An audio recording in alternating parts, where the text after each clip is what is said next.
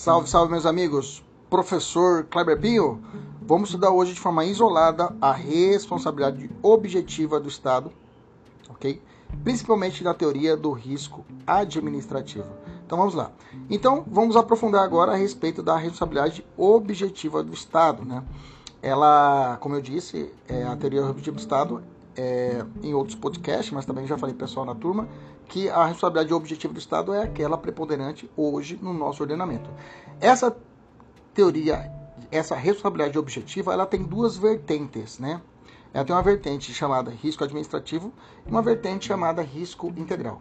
A teoria, a, o, o risco administrativo, a responsabilidade do Estado é objetiva e a vítima lesada não precisa provar a culpa, né?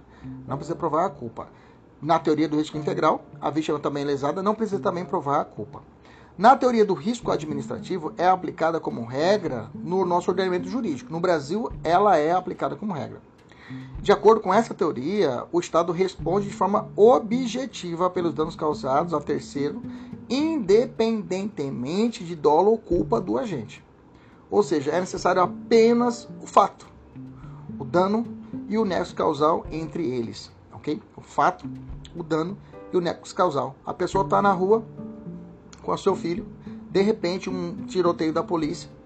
Um policial militar dispara tentando acertar um traficante e acerta a filha dessa pessoa. Isso não é é um clichê até no Brasil, né? Isso inclusive direto a gente abre noticiário e, e escuta esse tipo, de, esse tipo de notícia que a gente não quer ouvir nem ver também. Então nesse caso a, a mãe dessa criança vai provar o quê? O fato Disparo, arma disparada pelo policial que acertou seu filho. O dano, morte do seu filho. O nexo, a arma disparada pelo policial matou seu filho. Pronto. Ela não precisa perguntar se o policial tinha dolo ou tinha culpa. Não precisa disso. Ela tem que comprovar esse link: fato, dano e o nexo. Na teoria do risco integral, que é outra vertente, é uma, como eu, é, ela é uma, uma variação radical da responsabilidade objetiva. Aqui, essa teoria do risco integral, que não é a regra do nosso ordenamento, ela dita que, sustenta que a indenização, o Estado sempre, anota bem, o Estado sempre deverá indenizar. O Estado sempre deverá indenizar ao particular sem qualquer excludente. Como assim, professor? Pois é. A teoria do risco administrativo, ela possibilita que o Estado promova o que? É, excludentes. O, o, o, o, o, Estado pode falar na defesa do policial: olha, ele disparou porque na verdade tinha um terceiro que estava ali e esse terceiro que disparou contra o policial e o policial acertou. Ou o policial pode legar, entendeu? Uma situação de culpa exclusiva desse terceiro. Na verdade, o disparo saiu pelo terceiro e não foi o policial que disparou, entendeu? Ele pode fazer essas excludentes. Já na teoria do risco integral, não tem como realizar uma excludente mas já te falo, na teoria de risco integral, nós temos duas situações apenas apontada, tá? Pelo STJ, já falou, já falou. Na verdade, o STJ já apoiou o dano ambiental. Ele falou assim: ó, dano ambiental é possível a responsabilidade objetiva pela teoria do risco integral. Não tem conversa, tem que indenizar. E aí a doutrina, que é a fonte do direito administrativo, traz outras hipóteses que também aparecem em provas. Dano nuclear, acidente de trabalho, uma situação de, é, é, de um acidente encontrado dentro, dentro da empresa, dentro da administração pública acontece um acidente de trabalho de um servidor. Outra, atentado terrorista em aeronaves. É, exatamente. Atentado terrorista em aeronaves, professor, sim. Teve uma lei, a Lei 10.309 de 2001 e a Lei 10.754 de 2003, que depois que o 11 de setembro de né, 2001, passou-se a legislar dizendo que a União assume as despesas de responsabilidade civil perante terceiros na hipótese de ocorrência de danos em pessoas, passageiros ou não provocados por atentados terroristas, atos de guerra ou eventos correlatos ocorridos no Brasil ou no exterior contra aeronaves, é, aeronaves de matrícula brasileira. Então, nesse caso, com, por essa legislação, a doutrina entende, né, principalmente a doutrina de Alexandre Maza, entende que houve aí uma atração de, de, uma, de uma responsabilidade objetiva pela teoria do risco, risco integral, por, é, por força normativa, por força de lei, ok? Beleza, mas como eu disse, são posições doutrinárias, tá? Não é o que prega o STJ, é o dano ambiental. Já o, risco administrativo, como eu falei, ele, pode apresentar excludentes de licitudes. Quais são os excludentes, professor? Caso fortuito ou força maior, culpa exclusiva da vítima, culpa exclusiva de terceiro, teoria da reserva do possível, né? ou ainda qualquer outra situação que possa permitir afastar algum dos elementos da responsabilidade. Tá? Não é uma lista taxativa. É, então, como eu disse, o qual é adotada no Brasil? A teoria do risco administrativo. E sobre ela vamos nos debruçar agora vamos falar sobre a teoria do risco administrativo. Ela está contida onde? No artigo 37, parágrafo 6 da nossa Constituição. Vamos ler a Constituição fala assim: as pessoas jurídicas de direito público e as de direito privado, prestadores de serviços públicos, responderão pelos danos que seus agentes nessa qualidade causarem a terceiros, assegurado o direito de regresso contra o responsável, no, responsável aqui o servidor público, nos casos de dolo ou culpa. Beleza? Mas a gente vai responder mais à frente essa parte do dolo ou culpa. Mas preste atenção, se você reparar bem, o parágrafo 6 que nós acabamos, que eu acabei de ler, é, não está escrito expressamente que a responsabilidade é objetiva. Você percebeu? Ele não fala a responsabilidade será objetiva, né? Como que a gente chega a essa conclusão que realmente ela é objetiva? Como que eu fundamento numa prova dizendo que eu vou extrair a responsabilidade objetiva do artigo 37, parágrafo 6 da Constituição, se não está explícito? Aí a doutrina nos ensina da seguinte forma: olha, a doutrina é a jurisprudência. Se você pensar bem, é, o dispositivo exige o dolo e a culpa no finalzinho dele para que o agente público responda regressivamente. Mas ele não faz essa mesma exigência para que o Estado tenha que indenizar na parte de cima do, do, do parágrafo, entendeu? Logo, gente, uma interpretação, interpretação, pobre, uma interpretação literal, percebe-se que a exigência do dolo e culpa é unicamente para ação regressiva e ali, então, é necessário que a responsabilidade subjetiva. Ok? Então, pela leitura do parágrafo 6, a gente conseguiu terminar, ter essa interpretação. Nas ações regressivas contra o servidor público, deverá ser é necessário a comprovação da ou culpa, ou seja, a responsabilidade é subjetiva. Agora, quando o Estado indeniza, a responsabilidade será o quê? Objetiva. Bacana, fechou, né? Duvido que você tinha pensado dessa forma, mas se você ler certinho, você tira essa conclusão. Vamos lá, vamos avançar. Quais os requisitos para que haja então a responsabilidade civil, professor? O que, que eu tenho que provar para que eu possa eh, receber um dinheiro do Estado e ser indenizado? Bom, quando se fala em responsabilidade objetiva, significa que a pessoa que sofreu um dano causado por um agente público terá que provar três elementos. Primeiro, a conduta praticada por um agente público nessa qualidade. Segundo, o dano, né? E o terceiro, o nexo de causalidade.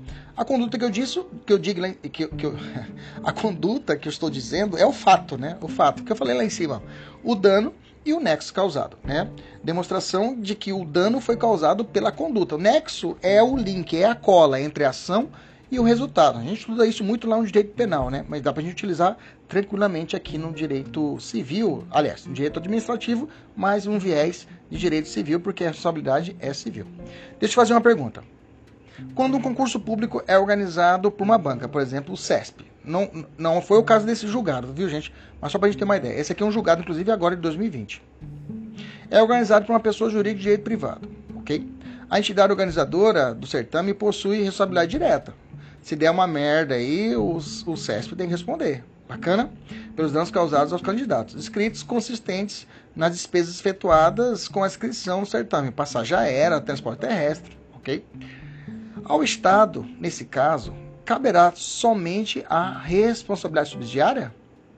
Caso a instituição organizadora venha a se tornar insolvente, ou seja, não tem dinheiro para pagar, o Estado será subsidiariamente ou será solidariamente acionado? Ou seja, os candidatos que perderam o avião, perderam tudo por causa da, da bagunça da, da, da, da empresa organizadora. Poderão processar o Estado também, pedir de forma solidária, botar tanto o SESP, por exemplo, igual, mais ou o Estado tal, juntos numa ação? A resposta é o seguinte: o Supremo entendeu que a, o, o Estado terá responsabilidade subsidiária. Ou seja, Primeiro, eu vou ter que ir na, na, na, na prestadora de serviço, ou seja, na banca examinadora, e ao máximo, sugar ao máximo. Ah, quebrou, entrou em recuperação judicial, então eu vou me habilitar. Vou... Chegou no último instância, não consegui mais arrumar mais nenhum dinheiro, aí eu vou para o Estado, entrar contra o Estado, ok? Então o Estado responde de forma subsidiária no julgamento do ministro, agora presidente, Luiz Fux, tá? O Fux. Julgou agora em junho de 2020. Fique atento a esse julgado. Deixa eu te perguntar. Quais as consequências da adoção da teoria da responsabilidade objetiva nessa vertente do risco administrativo? Bom, tem aí pelo menos três pontos que a gente vai ter que enfrentar passo a passo. Primeiro, as pessoas jurídicas responderão pelos danos que seus agentes nessa, causa, nessa qualidade causarem a terceiros. Então, nós já falamos sobre isso, né? A expressão nessa qualidade, se a gente ler lá em cima, de novo, no parágrafo 6 ele vai falar assim: é, as pessoas jurídicas, direito público e direito privado a, privado prestadores de serviços públicos responderão pelos danos que seus agentes nessa qualidade causarem a terceiros. O que, que significa essa ideia de nessa qualidade? Né? Nessa qualidade indica é, a adoção pela nossa Constituição pela teoria da imputação volitiva de Otto Dierck. O que, que é essa teoria da imputação volitiva de Orton Dierck? Segundo a qual somente podem ser atribuídos a responsabilidade à pessoa jurídica, ok? E não ao agente público durante o exercício da sua função. Assim, cuidado, se o dano foi causado pelo agente público, né? Mas ele foi, foi causado fora do seu serviço, fora do exercício da função pública, não há que se falar em responsabilidade do Estado. Tá? Não há que se falar em responsabilidade de Estado. Mas agora a gente vai conversar a respeito de uma situação muito comum em prova policial. O policial está na casa dele, está com revólver, discute com a esposa, dá um tiro na esposa. Nesse caso, a esposa sobrevive. A esposa pode entrar com uma ação contra o Estado de responsabilidade civil, ou o policial está uma lotérica, vem uma, ele está de folga, vem um, um, assalto, ele vai e reage, mata alguém, mata o bandido, mas acaba acertando uma senhora. Essa senhora pode entrar com ação contra o Estado? A gente vai responder isso mais lá para frente, ok? Quais as implicações da adoção da teoria da imputação volutiva? Primeira, ela impede que a propositura da ação, de indenização, seja diretamente contra a pessoa do agente. Né? Até se fala, né, o Supremo já entendeu isso, da chamada teoria, é, se é possível, chamada teoria do per saltum. O que, que é o per saltum? O per saltum seria eu entro com ação direto contra o servidor público. Pode? Não pode. Eu tenho que entrar com ação contra o Estado. Persalto seria pular o Estado e direto contra o servidor. Não posso. Eu tenho que entrar contra o Estado e o Estado entra contra o servidor. Isso é chamada teoria também é chamada teoria dupla garantia, né? Dupla garantia quer dizer que a possibilidade da pessoa do Estado se é, o Estado ser indenizado sozinho, ele pagar a, a, a indenização e a proteção é, ao servidor, né? A proteção ao servidor. Segundo ponto, impossibilidade de responsabilidade civil do Estado se o dano foi causado pelo agente público fora do exercício público, né? É, fora, da, sua, da, sua, da sua função pública. Exemplo, policial de fogo que atira no vizinho. Mas deixa agora já, agora é o momento de eu falar sobre isso. Lembra que eu disse, né? O policial está na casa dele, ele dá um tiro no vizinho porque o vizinho está escutando Ma Maiara e Maraísa e ele não gosta da Maiara e Maraísa ok? E o vizinho não para, o policial sai de lá com o revólver e dá um tiro. Pau! E acerta o vizinho. O vizinho pode entrar com ação contra o Estado? A resposta, poder, ele pode, mas ele vai levar? Não. Porque a responsabilidade do Estado não será responsabilizado por esse ato do servidor público que está de folga e não está no seu exercício. Agora, se ele está numa lotérica, policial civil, policial militar, com a sua arma, ou a arma, a arma particular, mas ou arma do Estado, não tem problema, independente disso. Ele viu uma situação criminosa, um assalto na lotérica, ele saca da sua pistola e atira. acerta o criminoso. Mas ele, essa, essa munição tras, traspassa, traspassa o criminoso, atravessa o criminoso e acerta uma senhora. Essa senhora falece. A família da senhora pode entrar com ação contra o Estado? Nesse caso, sim. Sabe por quê? Vai levar, vai ter, vai, o Estado deverá indenizar? Nesse caso, sim. Por quê? Mesmo ele estando de folga, fique atento. Mesmo ele estando de folga, fique atento. Mesmo ele estando de folga, ele agiu no seu mistério, ou seja, é a função dele se prover segurança pública, não é isso? É a função dele realizar esse policiamento ostensivo? Sim ou não? Sim. Então, polícia dorme e acorda polícia. Então, nesse caso, ele está realizando uma função pública. Nesse caso, poderá haver indenização o Estado deverá indenizar. Ponto. Agora, fora da função pública dele, está uma briga de bar, ele vai matar outra pessoa, não há que se falar em responsabilidade civil do Estado. Beleza? Não esquece isso? Maravilha.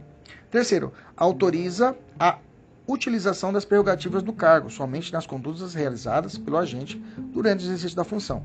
Então, o que, que quer dizer isso? Desse modo, as prerrogativas funcionais não são dadas em torta persona, né, a cada pessoa. Não acompanham a pessoa do agente público o dia todo, para onde ele for, fora do horário do expediente de trânsito, em casa, o agente estará temporariamente desacompanhado das prerrogativas especiais, especiais decorrentes da sua função pública, sob pena de cometer excesso de poder ou de finalidade. Beleza?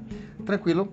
Aqui eu tenho algumas questões pessoal quem está assistindo, que você quiser assistir essa aula também, você pode assistir essa nossa aula diretamente pelo o YouTube, né? Que essa aula é gravada por, especialmente para os alunos da mentoria, da minha mentoria. Se você quiser saber da nossa mentoria, dá uma olhada aí no nossos, nosso Instagram, arroba professor Kleber Pinho.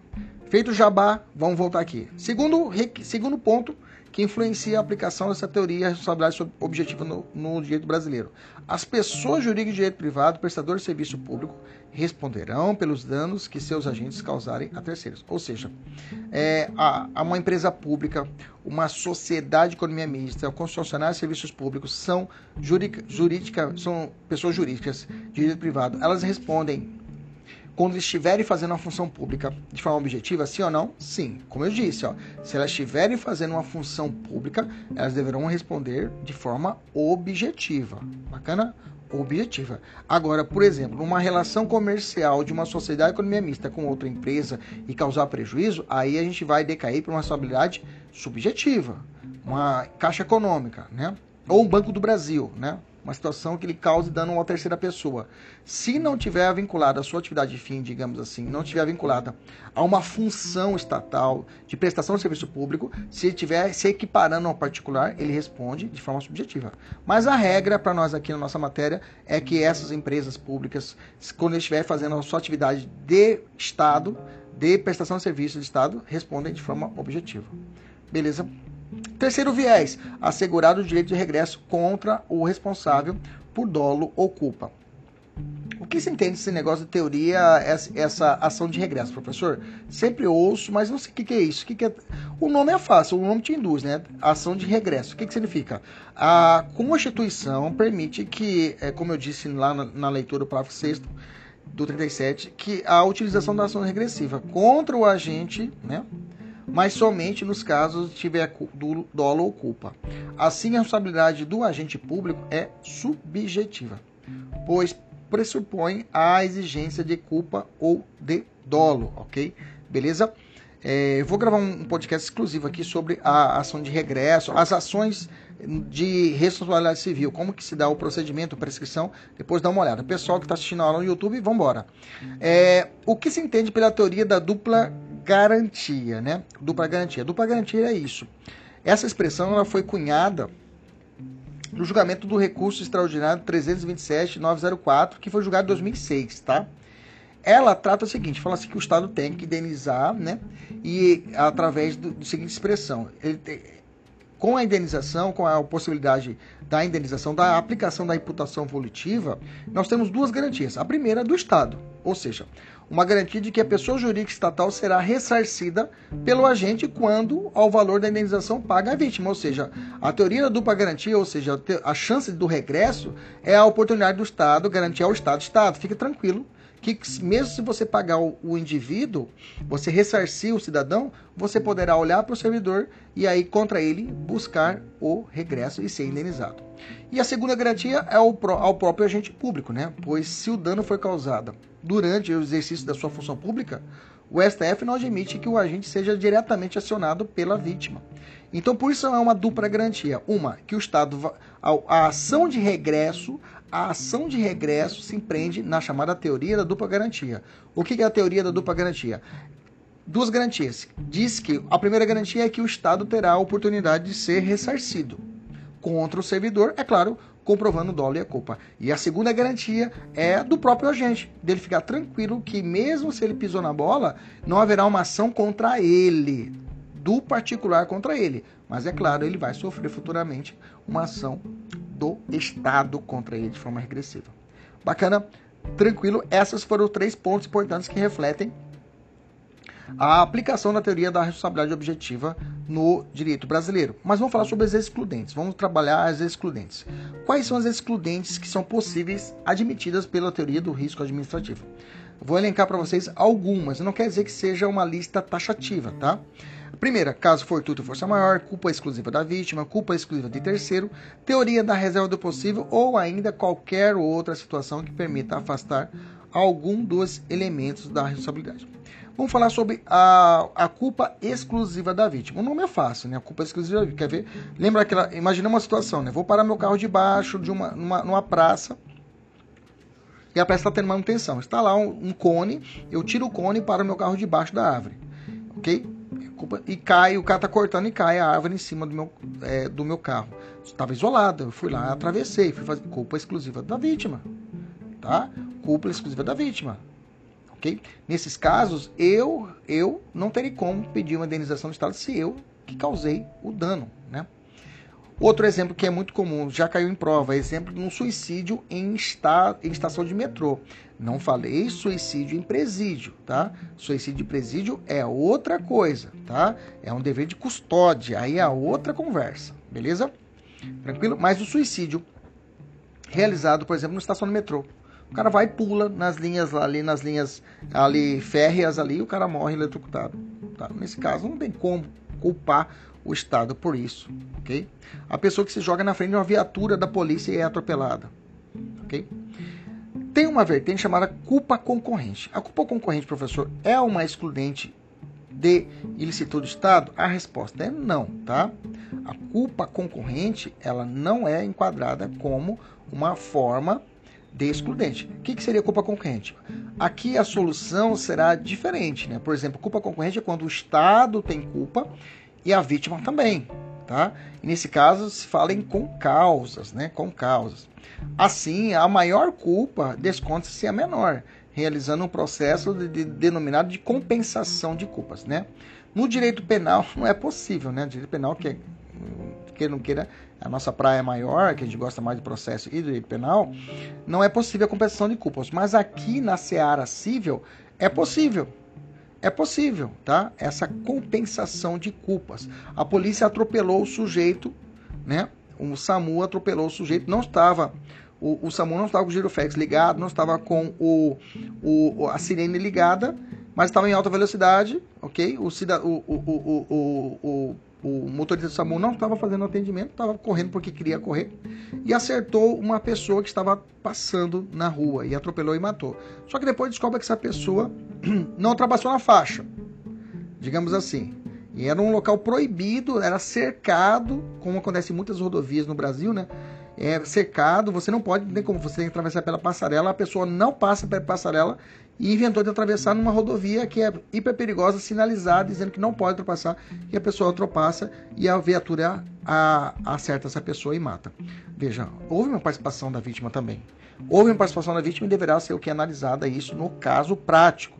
Então não vai excluir a conduta do motorista SAMU, mas também não será punida somente só a culpa do Estado. Beleza? Tranquilo. O que seria, então, é, o que se entende por força maior, professor? Força maior, gente, é um acontecimento totalmente involuntário, imprevisível e incontrolável, tá? Que rompe o nexo de causalidade entre a ação do Estado e o prejuízo sofrido pelo particular. Por exemplo, uma erupção, uma enchente, ok? Um terremoto. E aí não tem como entrar com uma ação contra o Estado se o caso o Estado não tinha esse dever. Agora, caso for gratuito é o dano decorrente de ato humano ou de falha de administração, rompimento de uma barragem. Nosso Brasil já está passando por duas situações desse tipo, né? Rompimento de barragem de uma adutora é considerado caso fortuito. É um caso fortuito que foi estabelecido pela ação humana. O caso fortuito não exclui a responsabilidade do Estado, ok? Pode ser alegado, mas não exclui a responsabilidade do Estado. Beleza? O caso fortuito, ele é uma excludente, mas ele não exclui, tá? A teoria majoritária hoje é que o caso fortuito, ele não exclui a responsabilidade do Estado. Grifa para nós aí, por favor. OK? Quando ocorre a culpa de terceiro, a culpa de terceiro ocorre quando o prejuízo pode ser atribuído à pessoa estranha aos quadros da administração pública. Por exemplo, um prejuízo causado por atos de multidão, tá? Mas no dano provocado por multidão, o Estado responde se está comprovada sua culpa, tá, gente? Vamos falar sobre isso também, mas lá para frente em outro podcast, tá? Vou falar sobre dano de multidão, ok? Acompanhe nossas aulas aqui para gente poder, para você assistir, para você ouvir aí o dano de multidão também e a responsabilidade do Estado, beleza? Então nesse caso vamos continuar aqui. É, então nesse caso é, a, o dano, é, a multidão, ele pode gerar a responsabilidade estatal também, tá? O que se entende por teoria da reserva do possível, tá, gente? A teoria da reserva do possível, inclusive, é uma teoria alemã, né, que foi surgiu no direito alemão, no tribunal, salvo engano, tribunal penal alemão, salvo engano, mas é um da, direito alemão, onde ali justifica a omissão estatal, usando por base a, a, a, o pretexto de contenção de gastos ou muito mais utilizada a limitação orçamentária. Quer dizer que tudo no Estado é planejado, tudo no Estado existe uma limitação orçamentária. Então, por isso que às vezes o Estado pode falar: olha, beleza, Kleber, caiu a madeira em cima do seu carro, mas eu não posso te indenizar porque não tenho verba. A verba nossa está totalmente direcionada para outras coisas, para a saúde, por exemplo. Ok? A jurisprudência admite a utilização de forma excepcional na teoria da reserva possível, mas tá, já adianto para vocês. Diante do mínimo existencial, por exemplo, remédios, medicações, né? alimentos, o mínimo existencial do ser humano, o Estado não pode alegar a teoria da reserva do possível, ok? Mas ela pode alegar para excluir a sua ilicitude. Beleza? Vamos fazer uma questão aqui. Olha só uma questãozinha, um case, que foi julgado pelo Supremo.